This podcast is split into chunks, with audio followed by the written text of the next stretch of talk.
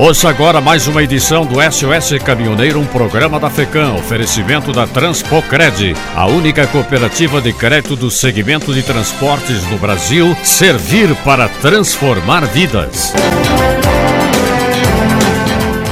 Um homem de 46 anos foi preso por dirigir embriagado e tentar subornar policiais em Santa Cruz do Sul, no Vale do Rio Pardo. Ele foi abordado no quilômetro 99 da RSC 287.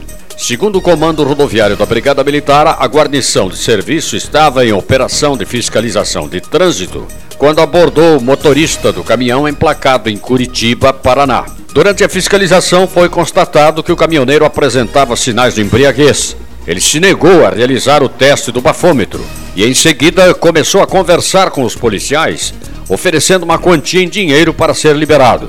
Neste momento, foi dada a voz de prisão a ele por corrupção ativa e por embriaguez ao volante, devido à prova testemunhal, já que ele apresentava sinais de alteração da capacidade psicomotora, de acordo com o comando rodoviário. Um acidente envolvendo duas carretas e uma caminhoneta S10 com placas de Piraiaras provocou duas mortes no dia passado na BR-470 em São José do Ouro. Ambas as vítimas eram ocupantes da S10. As carretas tinham placas de São Sebastião do Caí e Mato Leitão. Os dois homens de 54 e 27 anos morreram no local. Os ocupantes dos outros veículos foram atendidos pelos bombeiros e equipes do SAMU. O Instituto Geral de Perícias e a Polícia Civil compareceram ao ao local e agora vão apurar as circunstâncias deste lamentável acidente. Após assalto, o caminhoneiro reage e bandido é ferido com a própria arma. Ele estava ao celular quando uma moto se aproximou com dois ocupantes para tentar assaltá-lo. O bandido era monitorado por tornozeleira eletrônica e, mesmo assim, continuava efetuando delitos.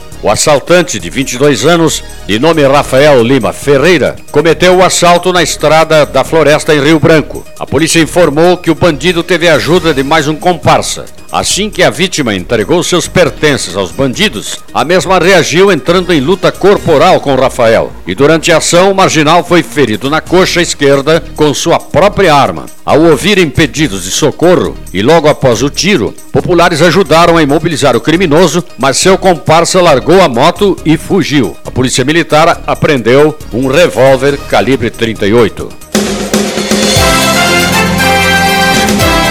Esta foi mais uma edição do SOS Caminhoneiro, um programa da FECAM, oferecimento da Transpocred, a única cooperativa de crédito do segmento de transporte no Brasil. Servir para transformar vidas.